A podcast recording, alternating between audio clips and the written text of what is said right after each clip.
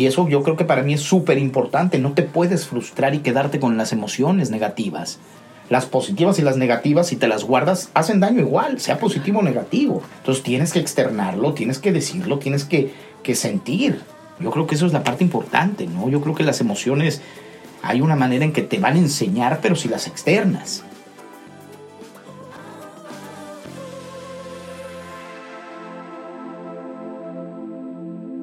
Hola, yo soy Ani Priego y estás en Infusión, el podcast en el que nos enfocamos en la esencia del diálogo como una herramienta para crecer, donde cada parte comparte su experiencia para trascender y sobre todo para hacernos responsables de nosotros mismos y del mundo en el que vivimos. Aquí valoramos las pausas como espacios vitales para contemplar otras maneras de pensar y replantearnos creencias.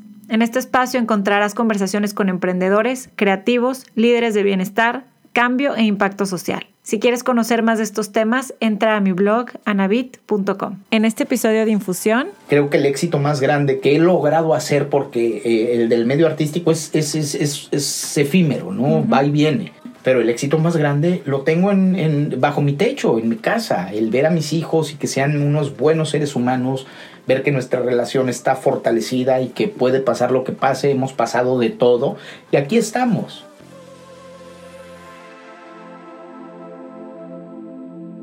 ¿Cómo están infusionados? Espero que estén muy bien. Les voy a platicar del invitado del día de hoy a Infusión. Él es Diego Schwenning, si le suena este nombre, sí, sí es Diego Schwenning Timbiriche, que como saben, bueno, formó parte de este exitosísimo grupo, ícono de la música pop en México y Latinoamérica desde sus inicios. Diego estuvo en Timbiriche desde 1981, que se formó el grupo, hasta su final en 1994. Empezó su carrera artística a los ocho años, creció con todos nosotros dejándonos un legado de música inigualable. ¿Cómo olvidar canciones como Tú y yo somos uno mismo, Muriendo lento, Soy un desastre y muchas más? Y además de cantante, Diego es actor, ha participado en más de 10 telenovelas mexicanas como Muchachitas, Soñadoras, muchas obras de teatro también como Jesucristo Superestrella y Vaselina con Timbiriche. En su faceta de conductor de televisión, Diego ha sido ganador de tres Emmys con todo el equipo de Un Nuevo Día, que es un programa matutino de Telemundo.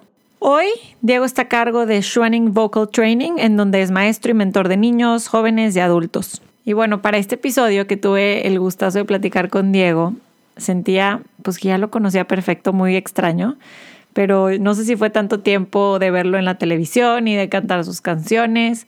Es ese sentimiento de conocer a alguien que con quien creciste, o sea, como que escuchando su música, te hace sentir en confianza, ¿no? Y bueno, lo que sí les puedo contar es que me sorprendió. Me sorprendió porque me esperaba entrevistar a, a un hombre pues súper ameno, aparte seguro de sí mismo, buen conversador, como que todas estas ideas que yo tenía en mi cabeza de Diego y resultó ser eso. Y además tiene una buenísima vibra, un corazón enorme, muchísima paciencia, porque aguantó durante toda la grabación a mi perrita que estaba ladrando y lo más importante es que nos compartió lo que yo llamaría es un gran mensaje de vida. Así que espero que disfruten esta conversación y sepan que con todo y los ladridos de fondo se puso muy interesante. Aquí les dejo mi plática con todo y cafecito con Diego Schwenning. Vamos a empezar, nada más quiero ver cómo te escucho primero. Hola, hola, hola. ¿Qué desayunaste? Eh, un French, eh, no que fue avocado toast y, y chilaquiles. Bueno, michi michi. ¿Cuánto llevas en el bosque? A ver, Dos años. Dos años. Dos años. en Estados Unidos llevamos 11. Porque sé que has vivido en Las Vegas, Florida. Los Ángeles, Florida, bueno, Miami, Los Ángeles y Las Vegas. Muy bien. Bueno, primero, esto estuvo, esta bienvenida estuvo un poco traqueteada, tenemos que contar, porque llegó Diego Schwenning, por fin logro platicar con él, estoy muy contenta y te agradezco que estés aquí en Al contrario, encantado. Y vino también con Mónica, podemos decir que está La patrona, la patrona, Obviamente. La, la, patrona, la manda más, el chicotito, ¿verdad? Bueno porque quiero platicar de eso, porque es gran parte de tu vida, así que Muy, muy, muy. Está aquí Mónica, tu esposa. Estamos en el estudio de infusión, que no grabo tan seguido aquí, entonces me encanta. Pero llega Diego y mi perrita eh, no paraba así como de estar aquí ansiosa y... Y soy perrero. Soy perrero, perrero, perrero. Tengo cuatro perros. ¿Y cuatro es el nuevo? ¿o qué el nuevo, sí, chica. El nuevo y punto. Y se me cae. Y ya, no, no es invitado, es mi perro. y ya, punto. Paréntesis. me Es va a difícil. golpear. Ya tuve uno yo fosteriado.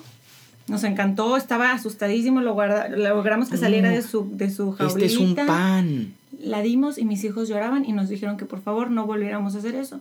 Que No. porque tenían un perro se encariñaban y a las al Este, mes, este bueno, pobrecito vivía enjaulado. Entonces aquí le estamos. Está lastimado. Está lastimado y, y- y te lo juro. Llevamos una semana con él y ya se empezó a curar de todo. Ya no se rasca, no la haga. No. Y pobrecito, y es un labrador divino. Bien portado. ¿Tienes de todas edades? o de- Tengo un Yorkie Poo, Miniatura chiquito, que ese es de la mamá. Tengo sí. un, un pastor australiano miniatura, que ese es de Fer, mi hija. Tengo un English Bulldog de 98 libras, que es mi cochiperro. Ajá. que es más puerquito que perro, pero, pero, pero es, es, un- es una belleza, que es mi cochiperro, que ese es de, de, de, de mi mujer y mío, y, y el mío que ya está aquí, Lucas, mi, mi labrador. Y lo sacan así dog walkers. Han de creer la gente que son dog walkers. Lo he- ustedes. no he podido, te lo juro, no he podido, pero, mi, pero sí, a mí me encanta sacar perros grandes. Y ya lo saqué una vez en la noche y es súper bien portado, no, no, una belleza de perro. Qué bueno. Súper entendido, súper bien portado, amorosísimo, no, wow. Ya te lo vas a quedar, ya, Ya se es lo van a quedar. es ya es parte es de. Mío, mío. Pues bueno, después por eso a lo mejor van a estar oyendo un poquito de, de ladridos en, de fondo. Y mira, si no se calma voy y le doy más peanut butter, pero no, no creo que sean tan persistentes, ¿no? Ay, bueno. Mi primera pregunta es, ¿cómo empieza un niño de 7 años a trabajar en el medio artístico? Me platicabas hace un momento que Marta Zabaleta, esposa de tu papá, te llevó a Televisa por primera vez y que además tú y ella siempre, ha sido, siempre han sido muy unidos. También la veo como una mamá y la considero una mamá y nos queremos muchísimo. Y ella me, me, me dice a los, a los cuatro años, lo recuerdo perfecto, me dice, oye, tengo que ir a Televisa Chapultepec, tengo que ir a Televicentro a hacer unas cosas, ¿me quieres acompañar? Y yo le dije, sí, a los cuatro años, me llevo de la manita. Estamos pasando por el estudio donde estaban grabando Plaza Sésamo y en ese momento uno de los conductores o uno de los, de los protagónicos del programa es un actor, un gran actor que se llama, se llama Gastón Melo. Y sale del estudio, la vi y le dice, por favor, préstame este chamaco, préstame a tu hijo, está espectacular. Yo estaba pues, redondito, gordito, cuatro años, güerito, pelo lacio como Mariano, de, ya sabes, de Príncipe Valiente, el Mariano, casquito. tu hijo. Mariano, mi hijo. Y me mete al, al, al estudio, porque había, me acuerdo perfecto, había unos cuadros colgados, o sea, como que ahí ya era mucho más creativa la situación, no existía tanto, tanto virtual, ¿no? Entonces, y yo me golpeo, sin querer, me- al cargarme, me, me golpea la nariz con, con uno de los cuadros de esos, entonces, pues ya me curan y todo, pero me quedé con él. Y yo estaba impactado porque ya había yo deshecho una televisión a esa edad, porque yo quería estar adentro de la televisión. No. Entonces en ese entonces, pues mi- mis papás no tenían el dinero para comprar una televisión y era de estas de telerenta, entonces estaba rentado y cuando llega mi papá empieza a ver piececitas de la tele por ahí regadas y yo ya la había desarmado porque quería estar adentro de la televisión. No, no, Mi buenísimo. papá en el ataque así de, "Eh, me la van a cobrar, ¿sabes? Y pues ahí me veo adentro de la televisión por medio de las cámaras. Entonces yo veía las cámaras y yo estaba, dice, dice, dice Iván que, que, que era una sonrisa como dijo, ya valió, él es de aquí. Una sonrisa y yo no dejaba de ver y yo abrazaba a Gastón como si fuera mi papá. Entonces ahí fue mi encuentro donde, donde realmente me vi adentro de la televisión y fue así como de, wow, lo logré, estoy adentro de la televisión. ¿no? Entonces ese fue mi primer acercamiento a los cuatro años. Y de ahí pues yo seguía con la escuela. A los siete años ya fue algo como, tengo ganas, ¿no? En ese entonces Miguel Sabido e Irene Sabido estaban produciendo una, una telenovela que se llamaba Ven conmigo o Acompáñame. Creo que terminó llamándose Acompáñame en donde requerían niños actores, pero donde se dan cuenta que, que no había niños, no tenían niños entrenados, todo tenía, todos venían con ese, con ese cierto feeling de que quería ser artista, pero no había realmente per se un curso o niños actores. Entonces, me toca hacer mi primera novela, me quedo en el personaje, donde me toca a los siete años ser hijo de Silvia Derbez. Imagínate. Primera gran actriz. Primera gran actriz, de lo cual ella era una prostituta y yo era su hijo bastardo. Ok. Ok. ¿Cómo le explicas eso a un niño de siete? Pues, ¿Cómo le explicas eso a un niño de siete? Pues, pues no sé, como que lo entendí, como que lo entendí.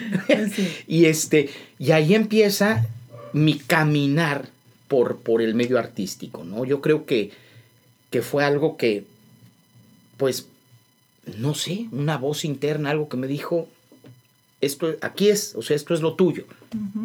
Y desde ahí arranqué, ¿no? Es algo, fue algo así como muy, como que lo tuve muy, muy a la mano, como que dentro de todo mi mamá, mamá, mi mamá biológica, siendo antropóloga, eh, también le gustaba mucho, toca guitarra, le gusta cantar, entonces yo creo que desde que estaba yo en el vientre de mi madre, pues yo escuchaba y sentía, pero como que siempre tuve esa, esa inquietud de que mi papá escritor, mi papá escribió novelas impresionantes, él escribió Colorina, Los ricos también lloran, El maleficio, Bella y Bestia, eh, hizo Rina, hizo eh, De pura sangre con Valentín Pimstein, con, él, él era escritor específico de Ernesto Alonso, de Valentín Pimstein, hizo muchos programas de No Empujen, por ejemplo, con Raúl Astor, era, él era así como el, el escritor de, de, Raúl Astor. Entonces le tocó, él escribió la mayoría de los programas de Topollillo cuando llegó a México. Ah, Topollillo, yo creo que lo, sí lo conocen, este podcast lo escuchan en varios países también de Latinoamérica. Topollillo, si no lo conocen, se los voy a poner ahí en las notas del episodio, pero clásico de clásico que yo veía de chiquita.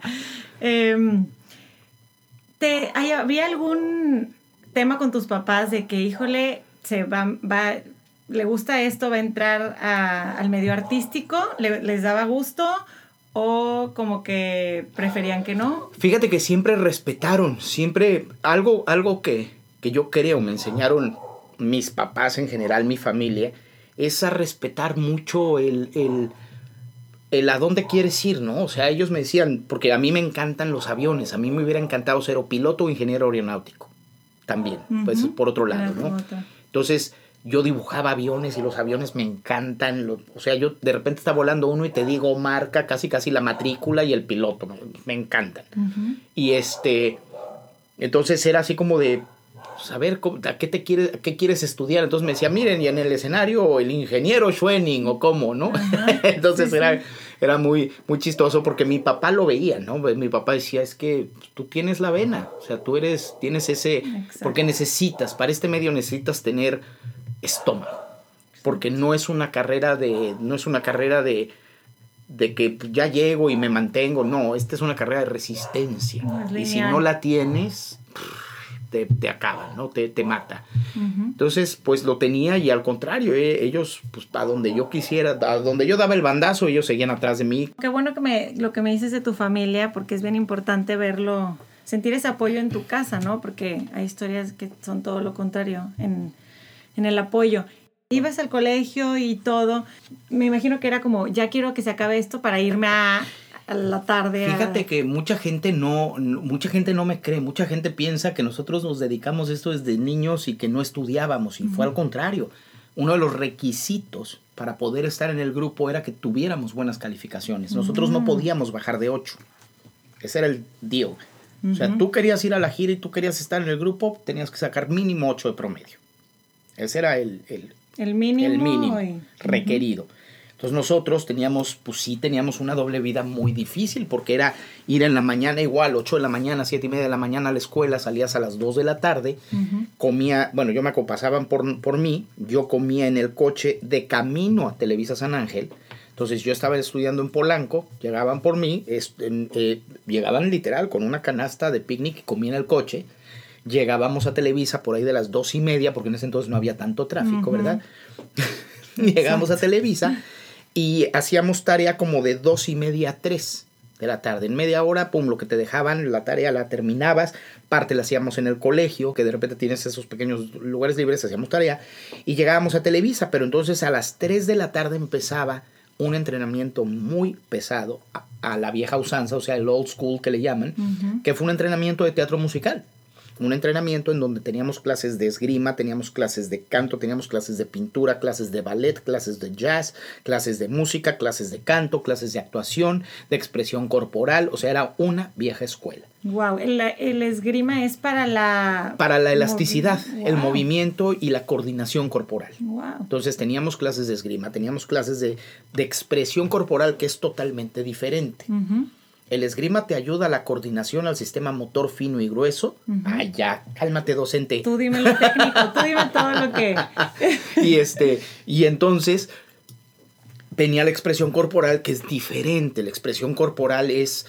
Eh, para ponerlo en un plano entendible, porque ahora lo de moda es el zen, para que me entiendan un poco en ese aspecto, es dirigir tu energía hasta en las hasta por la espalda, para que me entiendas. Que puedes estar viendo al público de espaldas y quien hables tu espalda. Es como si estuvieras de frente. Tu energía lo que, lo que, lo que proyecta es exactamente como si estuvieras de frente. Tú, tú me puedes ver de espaldas y lo que hago es cantar con la espalda. Wow. Entonces, esa es la expresión corporal, que es, es, es, como muy loco lo que te estoy diciendo, pero, pero son, son de cierta manera son realidades, o sea, tú puedes redirigir tu energía para que se proyecte de distintas partes del cuerpo. Wow, qué interesante. Y lo aprendiste aparte desde muy, muy Desde muy niño.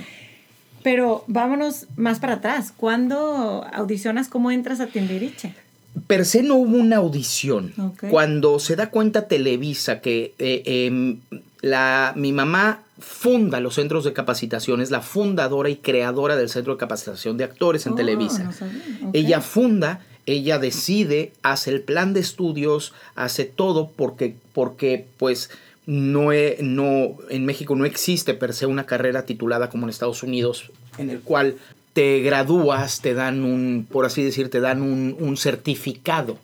¿Me entiendes? De, que, que, te diga, eres actor. En Estados Unidos sí existe. En Estados Unidos mi hija está estudiando un Bachelor in Fine Arts con su major en, teatro musical. Entonces, abren una audición, abren, no audición, sino abren eh, de queremos y necesitamos niños actores. Entonces hacen, perdón, una convocatoria. Convocan a niños que tengan las ganas, no necesariamente de tener, por así decir, eh, que sean niños de hijos de actores. Ok. De 70 niños de que audicionan. 70 que audicionan, de que convocan, se quedan 45 niños, en los cuales ya estábamos Mariana, Paulina, Alex y yo. Fuimos los primeros. Ok. Sasha también llegó. El último en llegar fue Benny. Ok. Entonces, estos niños, pum, arrancamos. Empezamos clases por ahí del cuarto, quinto mes, clases diarias, de lunes a viernes, de 3 de la tarde a 9 de la noche. ¿Y tú qué sabías? ¿Que era un grupo musical? Yo sabía que iba a tomar clases para estar en el medio artístico. Yo, eso era, era como un juego, era como un premio. El quieres estar en este medio, ok, también tienes que enterarte que se trabaja. Y que se estudia y que no es un juego. O sea, si vas a jugar, te la vas a pasar muy bien, pero esto es en serio. Lo quieres, te tienes, o sea, me enseñaron a tener el compromiso y la disciplina.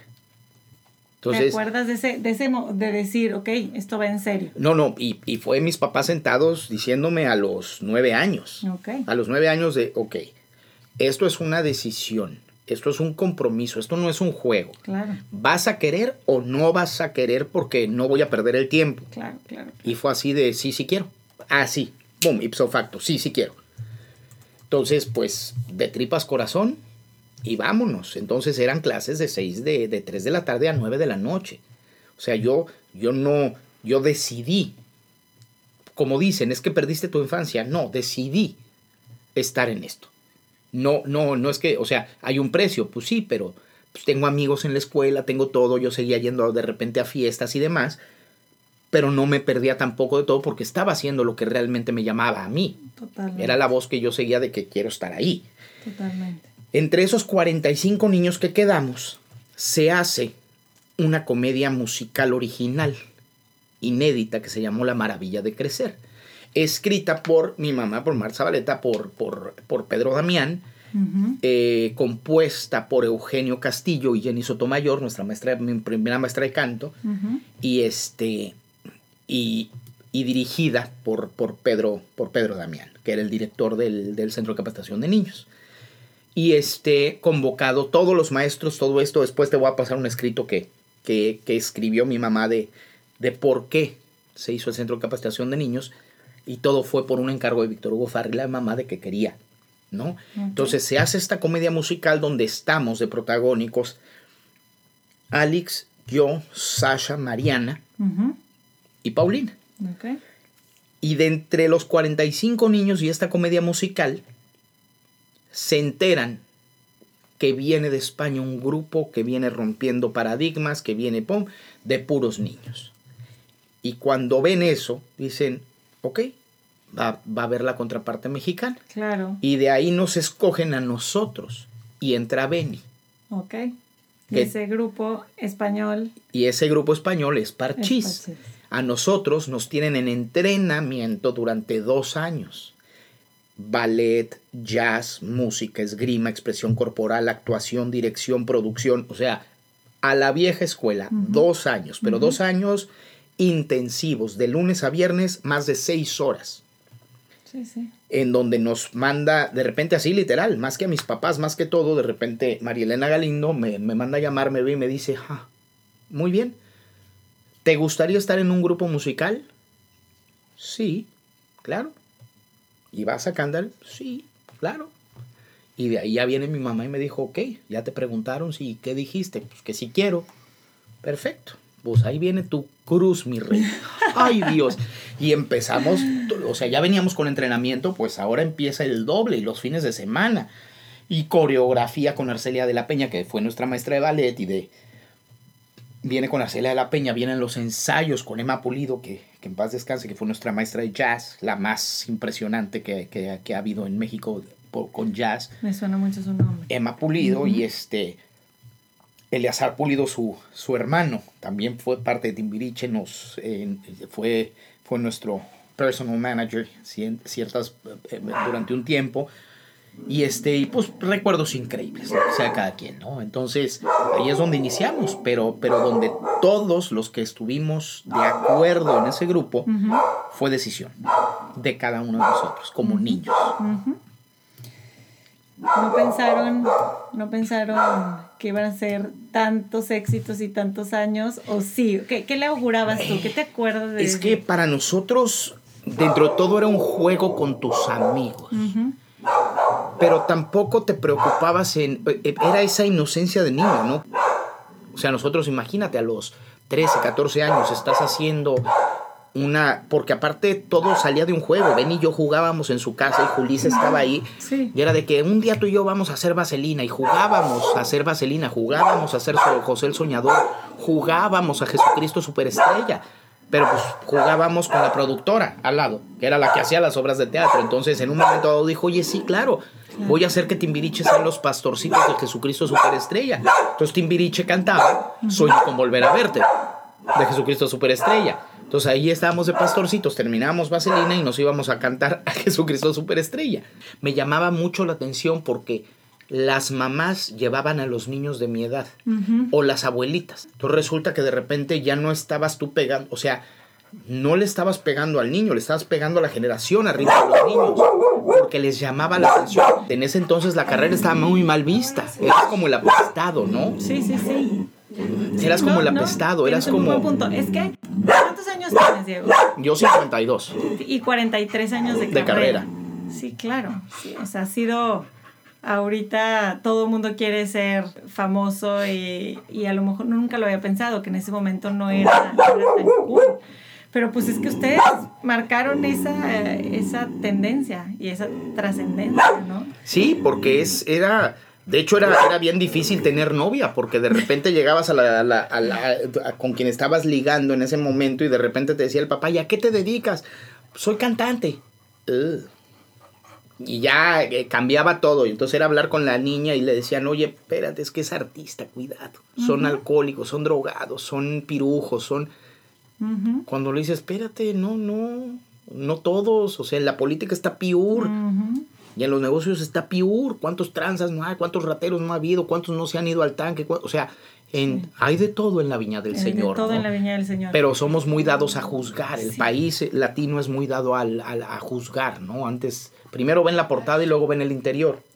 Entonces, en lugar Etiquetar. de etiquetar y de juzgar, claro, y el estereotipo. Sí. Y entonces, en lugar de ayudarte, sentiste que hubo momentos que no te ayudaban. Ser Diego Cero, de cero, Timbiriche. cero, no, hubo momentos bien difíciles porque muchas veces también tenías amigos por el, por el hecho de que tenías a las sanguijuelas al lado, entonces, porque además, pues sí, desgraciadamente, yo ya me, yo ya me, pues, me podía yo sostener solo desde los 14 años. Yo a los 15, pues a los 16 a mí no me dieron coche, me lo compré yo Claro. con mi dinero, con mi trabajo, con mi esfuerzo, y yo salía y comía y todo me lo pagan, nada, no me pagan mis papás, al contrario, mis papás me educaron en que, ok, perfecto, ya ganas tu dinero, ok, pues esto se divide, y tu cuarto en mi casa cuesta tanto, y la muchacha cuesta tanto, y, la, y esto cuesta tanto, y el- entonces yo terminaba pagando mi, o sea, yo ya...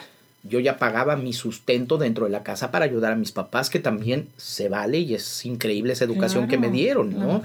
¿Por qué? Porque pues, te vuelves, de cierta manera, nos enseñaron a ser muy responsables. A todos los timiriches yo creo que... A mí me preguntan mucho, ¿no? Que por qué, por qué estás poniendo una academia, por qué estás poniendo una escuela de teatro musical. Yo creo que... Y me preguntaban, que se me hizo muy interesante el otro día, ¿no? Me preguntaban, ¿por qué, por, por qué lo quieres hacer?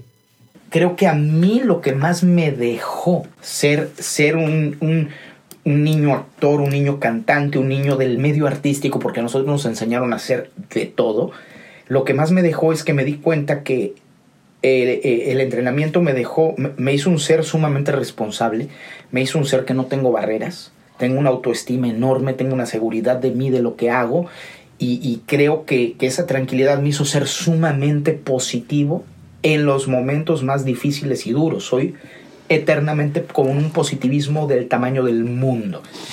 Y eso es lo que yo quiero, eso es lo que yo siento que tengo la misión y el deber de hacerlo en mis clases. Más que buscar grandes talentos y producirlos y dejarlos en el estrellato, no. Creo que lo más importante es hacer mejores seres humanos, más seguros de ellos mismos, más comprometidos con la gente alrededor y con ellos mismos, que tengan esas bases, ese criterio, que tengan esa seguridad, que tengan eh, esas bases como seres humanos de ser mejores ellos mismos para ser mejor con los demás. Ese compromiso que ya creo que hay poco, creo que la tecnología, la tecnología ha bajado, ha quitado un poco ese compromiso, esa responsabilidad, esa, esa parte de, de, de ser, ¿no? De pertenecer. Entonces, yo creo que, que eso es mucho de lo que, por qué estoy dando esas clases, porque eso es lo que a mí me dejó el medio artístico. Yo te iba a preguntar eso, si es algo que tú tienes desde niño, pero se lo adjudicas a esa preparación y esos estudios. Totalmente, totalmente, totalmente. Yo creo que, por ejemplo, es que de niños nosotros teníamos una materia muy específica y especial que se llamaba civismo.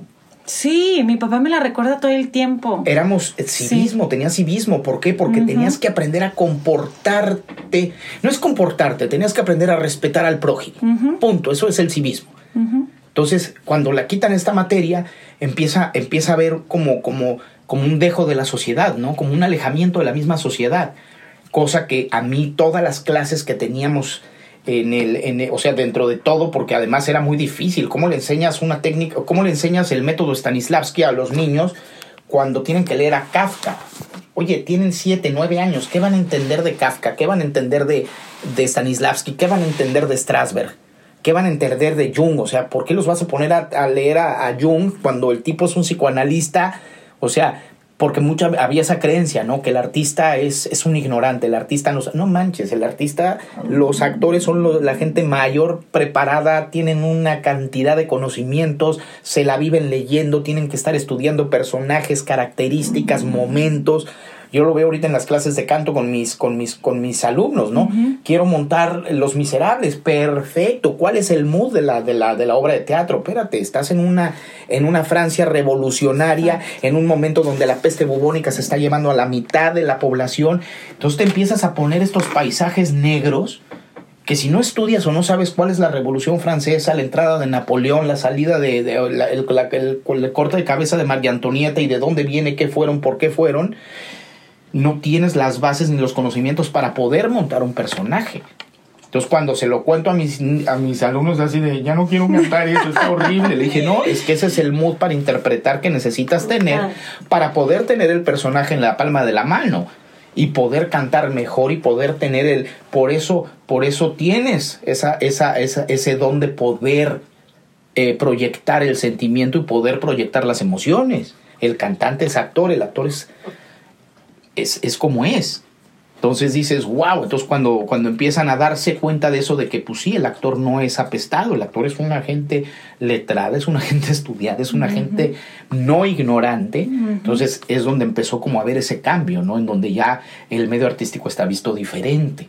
En tantos años de mezclar la actuación, el canto, yo sé que en, mientras hacías novelas y seguías en Timbiriche y conducías, fue que conociste a Mónica, el amor de tu vida. Sí, de hecho, de hecho es una es una historia un tanto cuanto yo tengo particular. Una duda. Eh, hay, una, hay, hay, algo que sé, pero no sé si es cierto. Que, que habías estado a punto de casarte más. Cuatro veces. Cuatro veces. Ella fue el quinto anillo. Cuatro veces ella fue el quinto anillo. Pero ojo, hay una historia paralela entre Mónica y yo. Hay una historia paralela entre Bubus y yo, porque Mónica es cuando la regaño. Muy chistoso, porque, bueno, yo le llevo cuatro años. Yo, yo habré tenido nueve, ocho años. Ella habrá tenido cuatro, tres, pañal vivíamos en la calle del árbol en San Ángel. Yo tenía, yo tenía la casa. En la casa de enfrente vivía su tía, la pintora Susana Sierra. Yo jugaba con los hijos de la pintora, de Susana, de su tía. Con, en ese entonces era Sergio y, Enrique, Sergio y Sader. Y, este, y de repente llegaban los domingos o llegaban un día a visitar a la tía. Entonces jugábamos Alejandra, su hermana, y, y Bubus desde chiquitos. Luego tuvimos, crecimos, nos dejamos de ver, lo que tú quieras. Y, y, y, era muy amiga de unos muy amigos míos que eran casi primos. Y ya habíamos tenido ahí como, ya nos habíamos llegado a ver y todo. Nos volvimos a encontrar cuando yo estaba, ya había yo dado un anillo a ella, ya le habían dado el anillo también. Bueno, le habían prometido darle el anillo, ya estaba, muy, ya estaba muy, ya estaba muy seria la relación. Yo trueno con, con, en ese entonces con ese querer. ella, ella, ella truena con, con quien supuestamente ya le había prometido el anillo. Yo estaba de socio en aquel entonces en, en un bar en el Confetti en Polanco. Y ella ya había tronado, le habla a estos amigos y les dice, no sé qué, a dónde vamos a ir, ya troné, yo me quiero ir, me quiero ir, ah, pues vamos al bar de Diego, ah, pues perfecto, vamos al bar de Diego.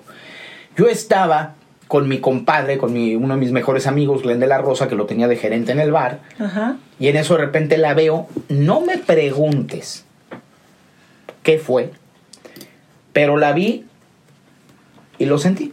Y me volteo con mi compadre y le dije, compadre, me vas a mentar la madre, lo sé, pues el amor de mi vida. Con ella me voy a casar. Sin haber cruzado Ni palabra. cruzado palabra. Le dije, no me preguntes, con ella me voy a casar. O sea, si existe el amor a primera el vista, compadre, El compadre literal me mentó la madre, me dio un zape, me dijo, estás estúpido, este es un pentonto, estás pero tarado, ya déjate de esas tarugadas. Le dije, no me preguntes, con ella me voy a casar. Esa noche bailamos, platicamos, estuvimos juntos la llevo a su casa y ese mismo día le dije, no me contestes. Lo único que te voy a decir es que tú y yo nos vamos a casar. Mm, ay, timbiriche, artista, ajá, ajá, ajá. Y le digo, al día siguiente le dije, ok, vamos mañana, te invito a comer a Tepoztlán, vamos a echar una comidita, vámonos a Tepos, vamos a Cuernavaca, ¿verdad? Ajá. Va, mando por ella, ya llegan por mí, nos vamos. Y ya empezamos. Pues que mi novio, no, mi novia, pues ya, y empezamos. A los tres meses de andar con ella, me voy a comer con mi suegra. Le dije, pues, cuéntame loco, pero te quiero pedir la mano de tu hija. En el que sí, que no, botellita de vino, tres martinis, la fregué, bueno, ¿sabes qué? Yo estuve casado ocho años y me la, me la hicieron y me divorcié y no sé qué, ¿sabes qué? Dale pues. A los tres meses la pedí, a los diez meses me casé hace 23 años. ¿Y qué dice el compadre hoy? No, pues, está feo. O sea, corrían apuestas en mi boda. Sí, te mi papá corrían apuestas de cuánto van a durar, tres meses, un año, año y medio. Me deben un dineral y no me la han pagado, desgraciados. Les gané todas. Cuando sabes, sabes. Yo, yo sí creo eso. Pero qué interesante que, Pero que aparte- de, de verla, nada más de verla. De verla. ¿Y sabías que era la con la que jugabas en el en la no, calle de- fuimos hilando, fuimos hilando, fuimos hilando. Y de repente, pues es que Susana, es que yo la conozco. ¿Cómo la vas a conocer? Pues si era tu vecino en la calle El Árbol. No es cierto. Y sí, ta, tim, pum, pam, pim, paz. Todo fue dando, el rompecabezas se fue juntando y, y yo lo sentí, no, igual estoy loco, pero yo sí lo sentí como una cuestión, como un llamado del destino. Esa voz que te dice, no me preguntes qué fue, pero la vi y fue ahí de, ¿para qué busco? Ahí es, ahí es. He escuchado que, que has dicho que tú siempre querías tener una familia unida a raíz de que en tu infancia tus papás estaban divorciados. Es muy chistoso porque los dos veníamos de familias divorciadas, de familias... Es que no, no hay familia funcional, ese es un mito. Todos tenemos nuestra disfuncionalidad, nada más que unos, unos queremos pagar el precio de poder tener lo que el día de hoy es. Yo creo que, que, que es diferente. Entonces venía yo de una familia en la, en la cual a mí me tocó ser la pelotita. Entonces de repente tú al ser hijo, tú al, al tener una- unos papás divorciados, de repente te vuelves el, el- el- te vuelves el, la excusa. Entonces te vuelves el, el objeto del pleito. Claro. Entonces eres la pelotita en medio, entonces estás entre la espada y la pared, porque en un momento dado no quieres traicionar a tu madre como no quieres traicionar a tu padre. Entonces te vuelves la pelotita que fue donde yo dije hasta aquí. Sí. Tú no decides mi vida, tú no decides mi vida y se callan. Sí. Entonces puse las cosas en orden y yo tomé la decisión y dije, no me estoy casando contigo, no me voy a casar con quien tú quieres que me case. Me voy a casar con quien yo y el corazón me dictan que tiene que ser.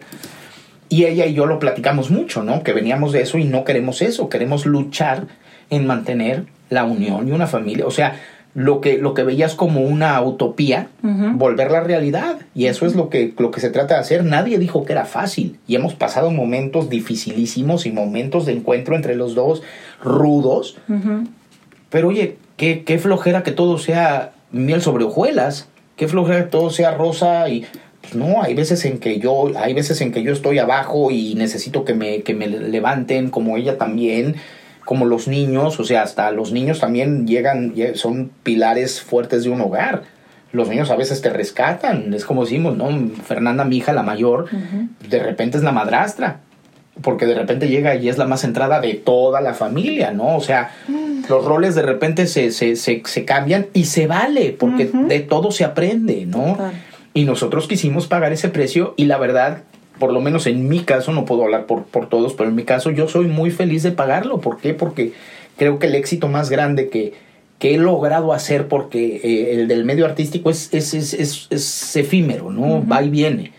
Pero el éxito más grande lo tengo en, en- bajo mi techo, en mi casa. El ver a mis hijos y que sean unos buenos seres humanos, ver que nuestra relación está fortalecida y que puede pasar lo que pase, hemos pasado de todo y aquí estamos. Eso es lo más importante, ¿no? Encontrar a alguien con quien puedas vivir esos momentos, no con quien no te pelees, con quien, con quien sepas cómo arreglar los problemas y contentarte. ¿no? Exacto, Que exacto. Siempre Es que, va a haber. pues, ese, ese es parte también el limón y sal de la vida, ¿no?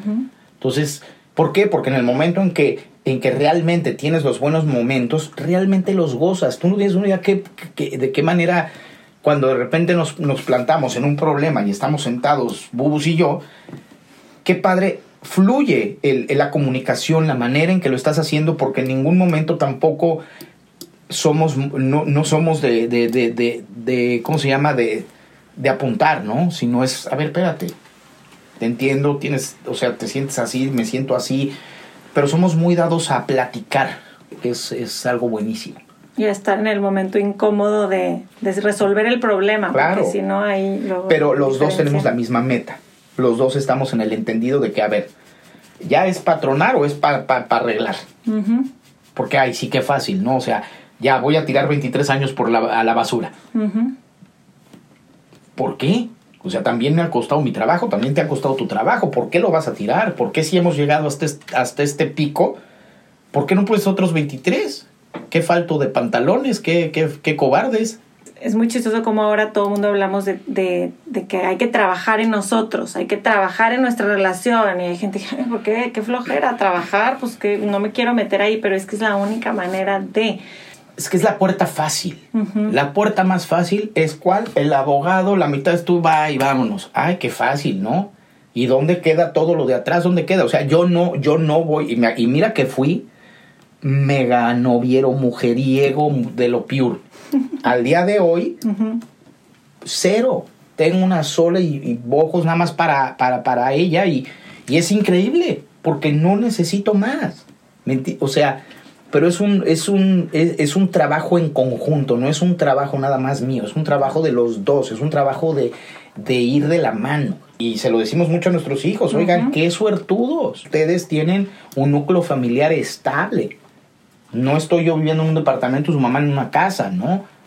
O sea, tienen un núcleo donde pueden llegar y contarnos y, y- y darnos sus inseguridades. Es cierto, no, no lo había pensado, pero sí. Una vez que, que vives el otro lado, lo, lo valoras en, tu- en tu familia. Yo te quería preguntar de esos años difíciles, Diego, de encuentras a Mónica, deciden casarse, pero tú sigues en México, sigues en Timbiriche y tú tienes a tu primera hija, ¿de qué edad? 20, bueno, me casé a los 28, a los 30 tuve, tuve a, a Fe- sí, 30, 31, 31.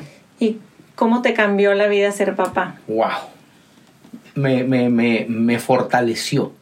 Me fortaleció porque además llegó en un momento muy difícil. En un momento muy difícil donde no había trabajo, no encontraba trabajo, donde me empecé a comer los ahorros, en donde tuve que voltear con, con mi papá y decirle, necesito ayuda, no tengo dinero. Se me acabaron los ahorros, acabo de remodelar la casa, eh, administré mal, hice malos negocios, me metí, la regué. Y, este, y no teníamos dinero y acababa de nacer. Y fue un momento muy, muy, muy frustrante, un momento sumamente difícil, pero un momento divino porque, porque lo que nos levantó, se va a oír muy chistoso, pero fue San Francisco de Asís. ¿En qué sentido? En que después de estar mucho tiempo sin trabajo, de estar tocando puertas, de estar tratando de salir adelante, llega María Elena Saldaña, la güereja, Ujú. y me dice, te quiero en una obra de teatro. Y yo, lo que sea, feliz, y quiero que estudies la vida de San Francisco de Asís. Dije, ok, muy bien. ¿Sabías algo? Yo soy, yo, es muy, yo, mi, bueno, mi familia, soy, soy hijo, nieto de la guerra, de mi madre, de mis abuelos catalanes, por el otro lado mi, mi abuelo alemán, corrido de la guerra, de la Segunda Guerra Mundial, corrido de la Guerra Civil Española.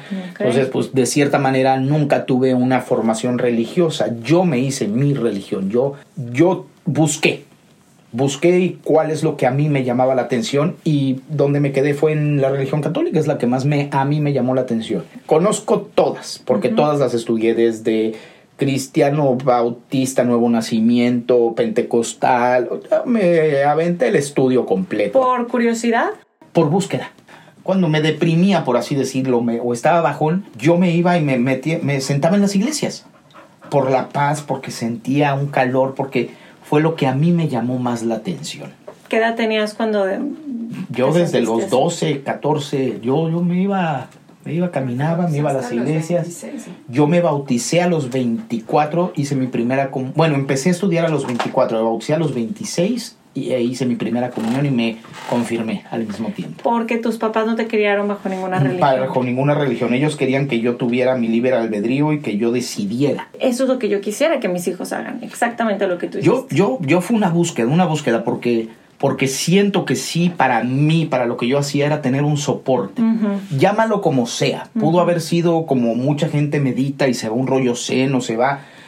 Yo, yo creo que yo sí necesitaba un poco esa, esa creencia de que hay algo superior y que, que está. Y soy, soy su, no me lo- soy mocho, pero soy mocho de rosario diario. De Rosario De Diario. rosario por gusto. Sí. Que es diferente. Sí. Una cosa es hacerlo porque ya es una convicción y es una creencia tuya por la cual respetas. Ojo, no me meto con nadie y no soy de las personas castrantes que va atrás de ti a decirte es que tú debes de... No, no, es decisión propia. Sí. O sea, a mí, a mí eso es una de las cuestiones que me, me sacan mucho de quicio, ¿no? Tu religión y tus creencias son tuyas. No Sí. tienes por qué andarlas ni faltándole el respeto a los demás, ni por qué tirarle las creencias a los demás. Sí. Yo meditaba mucho, yo, yo hice muchos años Aikido, que es, es un arte marcial Es un arte muy marcial, fuerte, sí. sin embargo está concentrada en el Zen, en el budismo Zen, en el budismo japonés. Es una filosofía increíble de vida, una filosofía que me ayudó muchísimo. ¿Lo hiciste desde qué edad? Pues lo practiqué, yo me convertí en cinta negra después de haberlo hecho como 14 años. Porque ahí hay dos cintas, es la blanca y la negra, punto. Tienes niveles y todo, pero... Y aparte es una... Nunca... Tú debes de lavar tu gi, que es el, el, el, el traje, ¿no? Ok. No debes de... Nunca debes de lavar la cinta. La cinta se convierte en negra porque es de uso, porque es de práctica, porque es de, de trabajo rudo.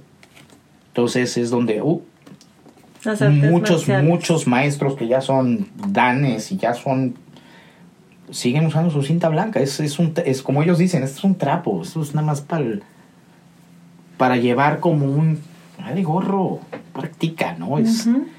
Entonces, siempre fui muy, muy, muy en búsqueda, muy en búsqueda. Me gusta el conocimiento, soy muy metiche.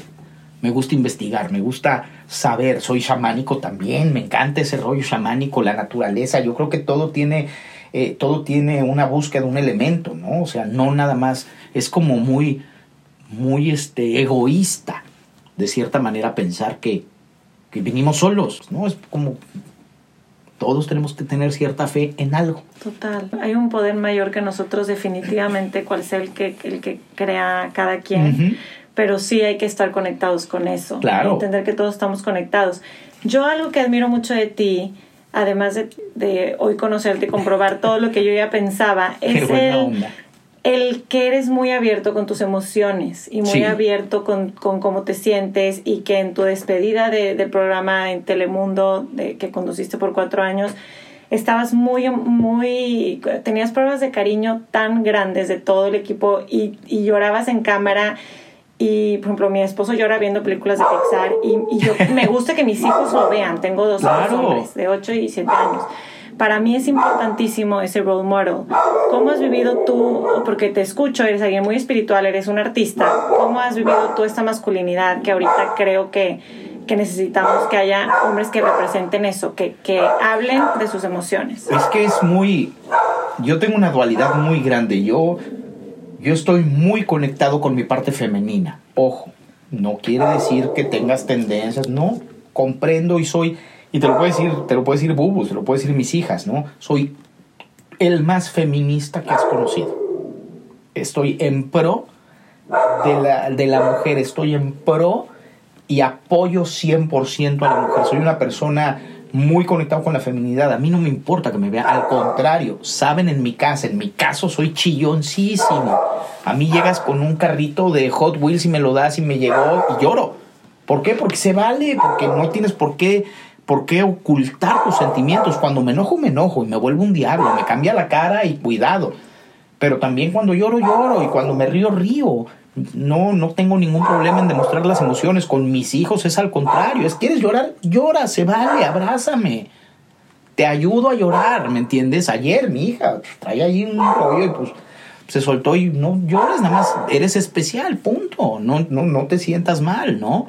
Y eso yo creo que para mí es súper importante. No te puedes frustrar y quedarte con las emociones negativas. Las positivas y las negativas, si te las guardas, hacen daño igual, sea positivo o negativo. Entonces tienes que externarlo, tienes que decirlo, tienes que, que sentir. Yo creo que eso es la parte importante, ¿no? Yo creo que las emociones hay una manera en que te van a enseñar, pero si las externas. Me voy a meter en este. Sí. Es bien importante enseñar a los niños a ponerle nombre a sus emociones. Exacto. Súper importante. Total. O sea, ¿qué sientes? Es tristeza, es, o sea, que le pongan nombre y que sepan identificar. Y dirigirlos. ¿Dónde lo sientes? Claro. ¿Cómo lo sientes? Exprésalo. Ajá. Sí. Las enfermedades son y- somáticas. y- y- Pero mi, mi duda es, tú que lo conoces de tanto tiempo, ¿nunca nadie, nunca te sentiste o nunca sentiste que no voy a llorar aquí enfrente de estas personas? Nunca. Qué maravilla. Nunca, nunca, nunca. Qué maravilla. Una, un- una, acabo de dar es, eh, ese momento, ¿no? De, de todas las giras de mi vida. El momento que más tengo grabado fue en el al final del segundo reencuentro, en el Foro Sol, con más de 60 mil personas metidas ahí. Teníamos una, un- era que un pasillo, ¿no, ma? Una Era una pasarela larguísima, de 50 metros por ahí. Y al final, después de dar las gracias, levanto la vista y había, Bubus había logrado cargar a Mariano para subirlo al escenario, porque fue una, fue una gira muy, muy difícil, y sobre todo para mis hijos, se les fue el papá, papá 100% dedicado, papá que se levanta, al día de hoy me sigo levantando a darles la bendición, a darles de desayunar, que necesitas, aunque ya están grandes, ya se lo hacen solos, ¿Qué edad tienen? 20, Ujú. 18 y 13 Ok. ya se hacen su desayuno, ya no necesitan. Pero me gusta, me gusta sentirme que estamos para ellos. Y me gusta levantarme antes que toda la casa y echarme mi café. Pero cuando se despiertan, ahí está papá. Me encanta, me fascina, es mi, mi máximo. Porque tengo broncas de sueño, siempre he tenido insomnio. Siempre he dormido poco. Eres el primero en No, el despertarte y el último Siempre. en dormirte. No, el primero en dormir. no soy En la, nocturno. noche, en la noche no tienes problemas de Soy- sueño. Es en la no soy nocturno. Y este, y me encanta, me encanta, pero esa, esa vez, por ejemplo, pues es que en la gira les vino a quitar al papá, les vino a cortar al papá entregado 100%, que siempre estaba, los lleva, nunca, nunca había fallado a un festival de ninguno de mis hijos, nunca. Siempre estuve en los partidos de fútbol, en lo, todo, ahí estaba papá, siempre. Un día me, uy, no sabes lo que me pegó y me dio un coraje cuando se gradúa Nicole de, de la primaria, elementary, en Miami. Me dio un coraje porque pues, por trabajo falté y ya les había yo dicho que se, que se graduaba. Y al día siguiente, cuando ven la foto de mi hija y yo lloraba, lloraba de un coraje, y me ve la productora y me dice, es que ¿cómo no me dices? Casi le miento la madre de decirle, ¿cómo no te dije? Claro que Cuando, me, cuando estás poniendo al mexicanito, al que apestaban, lo estás poniendo a trabajar. Es que no me recordaste, baby. No, no, no, espérame. Te dije desde ayer y no me dieron el chance. O sea, estaba yo. Porque sí. Entonces, imagínate lo difícil que fue para ellos el que el papá se tiene que ir a ensayar, el papá está en un segundo reencuentro, el papá ya no está, nosotros en ese entonces vivíamos en Cuernavaca, ¿no? Entonces, imagínate el peligro que yo tenía que estar manejando la carretera todos los días para ir a ensayar y todo hasta que me dijo, mujer, ¿sabes qué? No. Te quedas en casa de Ale, te quedas en México y Sí. te vamos a ver. Sí. Pero entonces fue una separación muy difícil, una separación, hubo muchas, muchas broncas en ese, en ese momento ellos sufrieron esa gira. Claro. La sufrieron totalmente, no quería, ya querían que acabara. Y este, y pues imagínate que Bubus entre todo esto termina, yo te estoy dando las gracias, logra subir a Mariano porque aparte era altísimo ese escenario. No sé cómo le hacían para verlos de hasta adelante porque Tres metros. Eran tres metros de altura, entonces tenían que subirse. Pues imagínate, los fans los ayudan a subir a Mariano, a subir a Fer, venía en camino Nicole, y a Bubus, pero lo, al primero que vi en la punta de, ese, de, esa, de esa pasarela es a Mariano. Suelto las manos de los timbiriches, como novela. He pegado una carrera a, a abrazar a mi hijo, a abrazar a mi niño. Y lloraba, y lloraba, y lloraba, y lloraba ante 60 mil personas. Me vale gorro. Acabó, es mi niño y me necesita. Prum, le pego un abrazo y se pone a llorar. Me decía, es que ya acabó, ya acabó, pa, ya acabó. Y en el camerino lloraba, es que ¿por qué lloras, Mariano? Porque ya acabó, ya regresó papá, sí, ya regresó papá. todito para mí. Y llora, ves ese video, no, no puedo, o sea, me lo pone y lloro, lloro, lloro, lloro. Y ese es un gran ejemplo de vida, en donde no, no ocultes tus, tus sentimientos, no ocultes tus emociones, pero al día de hoy tenemos un, un hijo de 18 años que de repente lo ves que está, que está enojado, ¿qué te pasa? Pues es que estoy enojado. Claro. Y sabes por qué sí, pero no te quiero decir ahorita. Ok, está bien. Estamos para dirigirlos a lo que ellos quieren. Hay que respetar. Somos un poco más... ¿Mm? Apoyar. apoyar, apoyar, no puedes, no puedes estar por la vida haciendo las cosas que no te apasionan, que no te gustan, que no quieres. Totalmente. Diego, quiero hacerte do- últimas dos preguntas porque seguimos en el otro podcast. Ahora que eres muy, muy bueno en reinventarte, en darle la vuelta a la tortilla, en decir, ok, no va por aquí, ok, esto, porque como bien dijiste al inicio de la entrevista, la carrera artística no es lineal, No. no. es así, hay altas y bajas. Tú has sabido manejarla. Algo que, que he escuchado que dices es que no eres tan bueno haciendo amistades dentro del medio artístico porque, porque hay algunas que no son honestas o que no sabes ni... Es, es, ¿sabes qué pasa mucho? Que yo no, ¿cómo? Muchos hay intereses. Sí. Entre muchos hay intereses. Entonces yo no sé, a mí me... No me gusta llevarme con un productor de cierta manera porque crea que estoy queriendo sacar algo. A mí con la gente que me llevo es- o con la gente que tengo amistades porque porque yo soy transparente. No, si en un momento dado en el Inter, oye, es que yo me dedico a esto, yo hago, oye, oye, podríamos hacer cosas, es diferente, pero yo no, a mí no me gusta tener una amistad que se base en un negocio. Porque entonces no es amistad, es interés. Y a mí no me gusta el interés. Yo soy, a mí me gusta trabajar, me gusta ganarme mis cosas, me gusta, si en un momento dado hay algo que tienes, esa parte de la amistad, ¿me explico? Sí. Es, oye, tú haces esto, me, te puedo contratar, podemos llegar en algún acuerdo, pero no me gusta y, y desgraciadamente en el medio hay mucho interés de por medio. Entonces es, oye, me llevo contigo porque tienes un gran nombre y te lleva y pompa. No, no, no sé moverme en, en ese aspecto.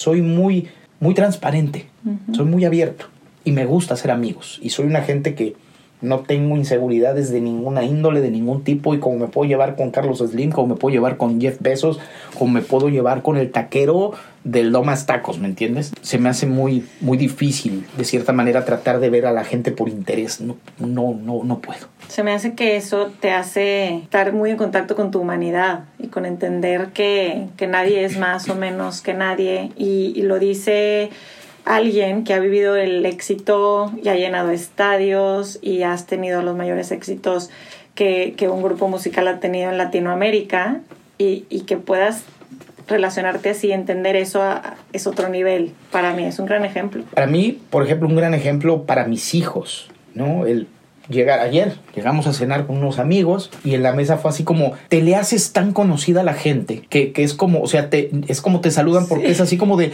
es que yo te conozco, tú a mí no, pero a mí no me importa, es así como, ¿qué onda? Y lo saludo como si lleváramos una relación de años. Sí. Entonces se sacan de onda y de, ¿y, y puedo? Sí. Se me decían, ¿y, y podemos foto? tú?" Sí, sí puede. O sea, esta tienda está abierta 365 24-7. O sea, si a esto me dedico, pues es mi manera de regresarte y de agradecerte que me hayas puesto en donde me has puesto. O sea, es por ti.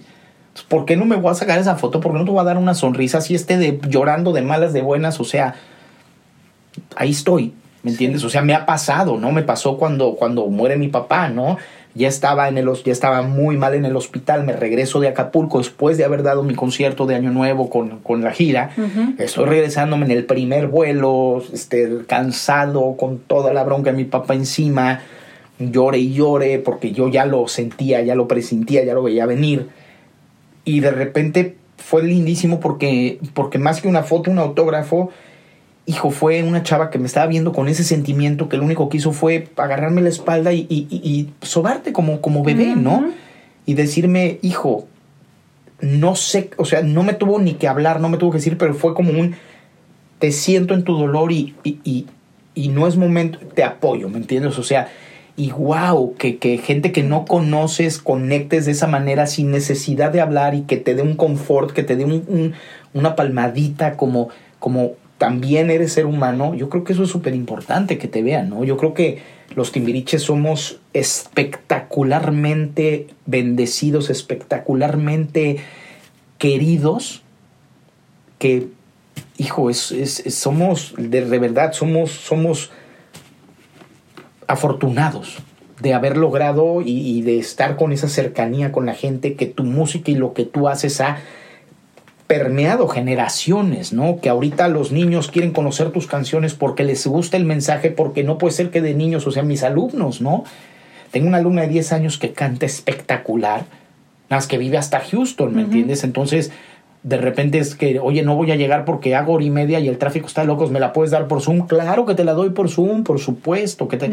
Pero ya la niña está emocionada porque ya vio tus videos y ya vio que, que también vienes desde chiquito y tienes la experiencia. O sea, dices, qué padre, qué buena onda que lo que hago lo he hecho bien, ha dejado un buen mensaje, está llegando a generaciones y ahora dar clases, pues oye, es mi manera de trascender y de agradecer lo que me han dado, es como regresar un poco, ¿no? ¿Por qué llevarme, por qué irme yo con los cuarenta y pico de años de experiencia cuando te lo puedo dar? Cuando te lo puedo... Eh, eh, pues es mi manera de trascender, que digan, wow, la experiencia y todo a través de la humildad, a través de la humanidad, a través de, de ser ser humano, ¿no? Yo creo que esa es nuestra misión. Qué hermoso cerramos esto y qué, de verdad, qué bonito. ¿Y quién iba a decir que ibas a terminar dando clases, no? Así como dices que a ti te marcó para toda tu vida y para que todo lo que se te ha presentado en la vida, para poderlo sobrellevar y vencer y superar, es a través de esas clases y esos maestros y ese entrenamiento. Ahora tú lo estás compartiendo con, con la demás gente. Fíjate que es, es, es increíble porque muchas de mis alumnas, ya las, las adolescentes, por ejemplo, siempre les pregunto, cómo estás, cómo te sientes. Y no solamente de tu voz, o sea, ¿cómo estás hoy? ¿Cómo te sientes? O sea, normalmente te preguntan cómo estás y es automático, bien, pero a veces no, a veces no estás bien. Y esa parte es increíble porque una, una que es 100% americana, Madeline, me dice es que de verdad, y así le salió a ella, ¿eh? estando sola, no está, porque normalmente estaba el papá o la mamá, ella solita ese día dije, ¿y cómo te sientes? Al final de la clase me dice, feliz. Nunca he tenido una clase en donde me enseñen a cuidarme la voz y donde me tengan cuidada y donde me pasen la experiencia para no lastimarme y que tenga voz para toda la vida. Me dijo, estoy feliz. Otra, otra de mis alumnas, me habla la mamá y me dice, que también es mi alumna, la mamá, me dice, es que tú no tienes una idea de lo feliz que estamos porque, porque ya no quiere su terapia. Quiere sus clases de canto y está feliz con sus clases de canto y lo que, lo que le has ayudado, bueno, estamos felices. La terapia psicológica ya no la necesitaba porque estaba canalizando ya todo a través de, a través de, la música. y del canto. Entonces, pues es una manera también de, de, de externar, ¿no? O sea, el, el, arte, en sí el arte, no, no nada más, no nada más el cantar, el arte es una manera de, catarsis, es una manera de, control de emociones, ¿no? La actuación, la misma actuación. Los cantantes tenemos una dualidad muy fuerte. Todos los cantantes somos actores. Mm. ¿Por qué? Porque tienes que interpretar. Y en las canciones tienes que tener un manejo de emociones. Esa es la parte más difícil. Esa es la parte que más cuesta trabajo hacerlos entender de qué tratan las emociones. A nosotros, en nuestro caso, era lo que te decía, ¿no? ¿Cómo le vas a dar una técnica a Stanislavski? Vamos a hacer un Strasberg, o sea, es demasiado, no han vivido esos momentos, o sea, un actor ya se hacía a los 18, 19 años, ya había tenido sus frentazos, eran otras, er, eh, otras épocas, entonces, ¿cómo le vas a hacer entender a un niño que... que llora. Llora. Entonces, pues es in and out. Entonces, ¿qué es llorar? Pues sacar lágrimas. Entonces, actúa. Entonces tienes que ponerlos a jugar, a actuar. Juega a llorar, juega a reír, juega a enojarte. Pero es padrísimo porque lo estás viendo, ¿no? Una de las chiquitas que tengo este, ayer, Camille, no sabes cómo está cantando, pero entonces le empiezas a dar, entonces le digo, aquí que está haciendo eh, eh, Into the Unknown, ¿no? Frozen. Entonces le digo, oye, espérame, está oyendo voces. Estás en esta parte, está oyendo voces. Y llega un momento de, te enojas, o sea, you're not a voice pero enójate. Y, uy, que se enoje, le dije, ¿ves? Te ayuda a cantar mejor. Entonces están rayadas porque juegan. Entonces estás manejando esta dualidad de juego con los adultos, pues es una cuestión de, a ver, a ver, entiende. Léela, porque aparte creen que cantar es regalado. No, no. Yo tengo que estudiar las letras. ¿Qué estoy diciendo? ¿A quién le estoy cantando? ¿Me le están dedicando? ¿Es un reclamo? ¿Es qué es? Claro, claro, claro. Entonces hay un trabajo de escritorio atrás pero entonces estás dirigiendo, este, poniendo en práctica todo, lo que has hecho en tu vida eh, de producción y, actuación y canto y te felicito. Me encanta saber que aquí hay un, un lugar que, que, lo haces también por Zoom, no sé si tengas gente en, otros países. Tengo gente, bueno, voy a empezar ahorita, voy a empezar en México, este, tengo gente en Georgia, tengo gente en eh, en Oklahoma. En Oklahoma voy a empezar a hacer ahí otro proyecto interesante. Porque es muy... Eh, mis clases son como muy customatizadas. De cierta manera, mucho el interés es fortalecer las debilidades manteniendo las fortalezas y ya teniendo esa, e- ese balance, cuando se logra tener ese balance, es donde ya empezamos a buscar qué quieres, más potencia, más volumen, más afinación, más oído, más esto, más... Entonces ya ahí empiezo a dirigir y a, y a- y a hacer los ejercicios específicos para cada uno. Entonces, lo que sí estoy haciendo, voy a empezar a hacer clases grupales para principiantes. Lo más importante es a respirar. Entonces, son técnicas, de repente hay técnicas de yoga, hay técnicas de ópera, hay técnicas de que son distinto para poder enfocar, porque yo me, yo soy, la primera clase es como muy de flojera, soy muy teórico, pero yo soy de, a mí la experiencia lo que me ha llevado es que cuando me explicas y me cae el 20 y entiendo, empiezo a avanzar mucho más rápido. Entonces, no es que te vaya a dar yo una clase de anatomía y te voy a explicar los 300 y pico de músculos y cartílagos que tenemos en el cuello porque está...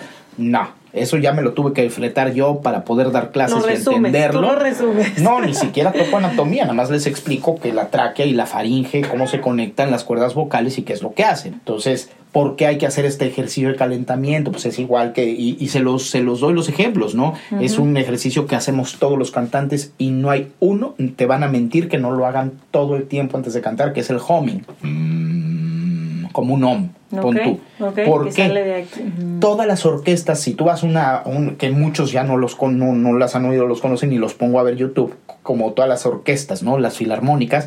Si tú llegas, tocan el, el La 4, que es el La central, la 440, por son 440 vibraciones por, por segundo. Entonces, cuando tú oyes ese pianista que llega y hace ting, brrr, todos en su nota hacen la misma, pero es como el humming. ¿Por qué? Porque empiezan a templar, empiezan a calentar los metales, a calentar los timbales, a calentar las cuerdas, a calentar. El único que ya está perfectamente afinado es el piano. De ahí en fuera todo el mundo empieza a templar. Es lo mismo. La garganta es un instrumento. Que... Es un instrumento de viento y de cuerda. Sí. Entonces tienes que templar la voz. Entonces empiezas a hacer ese calentamiento, ese humming, que si no te lo explican es así como, ¿por qué tengo que hacer hum? ¿Por qué tengo que hacer el humming? O sea, ah, no, mira, es un temple. Entonces le tienes que dar la pintura completa de por qué lo tienes que hacer y después por qué el lip trill. Pues se botan de la risa porque pareces caballo, pero ¿por qué? Es porque tienes que relajar los músculos de la máscara, de la cara, del pómulo, de esto, del cuello, de... Entonces ya les doy toda la explicación y de ahí ya empezamos a entrar en materia de lo que son los ejercicios de vocalización, pero explicados. ¿Por qué hay que esto? ¿Por qué la respiración? ¿Por qué esto otro? Entonces es toda una metodología. Y se llama Schwenning Vocal Vocals. Training. Vocal Training. Yo voy a poner en las notas del episodio todo, todo, todo, pero, pero me encanta saber que, que estás aquí en Houston, que Sí. lo haces también en México, que estás tan contento haciéndolo. Estoy segura que Y todo es vas a por un sueño. full, vas a estar... Dios te oiga. Y todo es por un sueño, por un sueño porque lo vivimos y, y este sueño de mi, de mi esposa, de Bubus y yo, que es abrir una escuela de teatro musical. Y qué interesante que tu mamá abrió en México la primera carrera. fundadora. La fundadora del CEA en Televisa. De hecho, Guau. de hecho, ella fue la que, la que diseñó el entrenamiento de nosotros. Y yo quiero replicarlo. Porque a mí me, me funcionó a nivel, a nivel humano. Igual y te quieres dedicar a ser abogado en este país que tienes de repente juicios presenciales, juicios- tener el temple para hablar, tener el temple para saber qué emociones tengo que dirigir, para qué y cómo lo tengo que hacer, es importante. El saber hablar, el ser un doctor para que no llegues y estés ahí escondido pasando tus diapositivas o pasando tu PowerPoint, Sí, sino pararte, tener una presencia escénica, una presencia que no te dé miedo el escenario, que no te dé miedo el público, porque vas a estar ante 300 o 100 doctores o 3000 doctores, ¿no? De repente hay simposiums impresionantes que van de todo el mundo para ver tu presentación como doctor porque eres una eminencia en eso. Oye, que tengas ese porte, ese temple, que te puedas divertir, que lo puedas gozar, que puedas enseñar lo que tienes. Yo creo que es para todo tipo de personas, ¿no? Es cierto. Y que te ayude a ser una mejor, un mejor ser humano, que aprendas a, a- a por lo menos a organizar tus emociones y ya te sientas mejor, ¿no? Entonces yo creo que, que le va a todo el mundo. Entonces ese es un, un sueño a futuro. No es exclusivo, me encanta. Pues Es inclusivo, como dicen ahora. es inclusivo, tenemos, exacto. Tenemos eh, ahorita graba- que grabar Ciudad H y podemos adentrarnos un poquito más de esto para Sí. que, porque igual te llega más gente aquí local. Termino siempre los episodios, Diego, con una pregunta que es, si tu vida fuera una, una infusión, ¿qué ingredientes no deben faltar? Uy, que no puede faltar. Risas, llanto, mucho amor, honestidad sobre todo, sinceridad, porque son dos cosas completamente opuestas, pero a la vez están en lo mismo.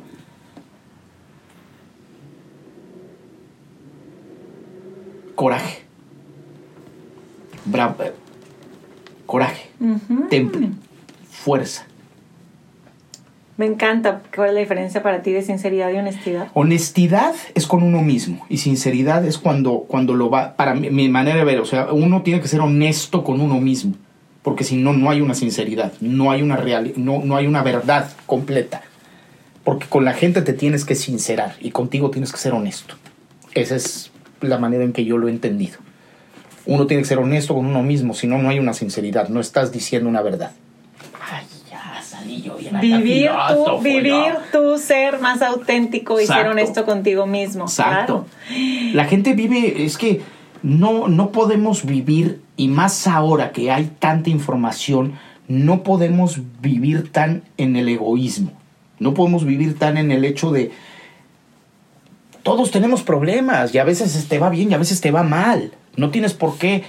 eh, es, pues hay veces ni modo, hay veces que me quedé sin dinero, la pandemia vale gorro, a todos nos pegó, entonces pues, pues no hay y no pasa nada y no está mal y no está, o sea, vivimos con el hecho de querer ah, aparentar. ¿Qué aparentas? ¿Eres o no eres? Ese es, ese, ese es a lo que voy con honestidad y sinceridad. ¿Para qué aparentar? Sea honesto contigo, eres, así soy. Oye, vámonos a cenar, perdón, no puedo. ¿Por qué? Porque no tengo dinero. Y ya, no pasa nada. ahorrando, no Oye, brother, te invito. Ah, gracias. No, me da pena. O sea, ¿por qué aparentar? Me explico. Y no, no, no, no solamente el lado económico. ¿Por qué aparentar de repente que yo soy un cuate buena onda, güey? Y resulta que eres un desgraciado, ¿me entiendes? O sea, ya no es el momento de aparentar, porque además ya esto, la tecnología, los celulares, te vino a cambiar la vida. O sea, ya, ya, ya tienes que, como manera de verlo ahora, los del medio artístico se tienen que cuidar porque ahora resulta que ya todo el mundo es un paparazzi, ¿no? Entonces no puedes tener esta dualidad de que yo soy así, resulta que no, bro. ¿Y por qué? Porque ya te tengo, ¿no? Entonces realmente hay que ser honesto con uno y eh, andar por la vida de no tratando de aparentar, sino ser tú. Esa es la realidad. Entonces tienes que ser honesto contigo y sincero con los demás. Pues te felicito por quién eres y, y me encanta que hayas podido venir aquí compartirnos un pedacito de, de toda esta historia y estos aprendizajes, porque de verdad tenemos mucho que aprender de esto que nos acabas de decir. Qué buena onda. Muchas gracias por Al estar aquí. contrario, gracias a ti. Y por, y por tu paciencia con mi perrita que ya acabó rendida aquí de tanto... Pero llena de amor. llena de amor. Muchas gracias, Diego. Listo. Es todo para este episodio. Y esta conversación para mí pues tiene mucho que podemos tomar para nuestra propia vida. Les agradezco su paciencia a ustedes también, porque sé que mi perrita estuvo necia mientras grabábamos. Para la próxima que grabe en el estudio seguro tomaré las precauciones necesarias. No se olviden de seguir Infusión en Instagram. Encuéntrenlo como arroba Infusión Podcast. Y en las notas del episodio también encuentran los contactos de Diego. Si este episodio los hizo reencontrarse con su fan mode de Timbiriche, puedan seguirlo en, en redes sociales y estar ahí en contacto con él. Les mando un abrazo y nos conectamos pronto por aquí. Bye bye.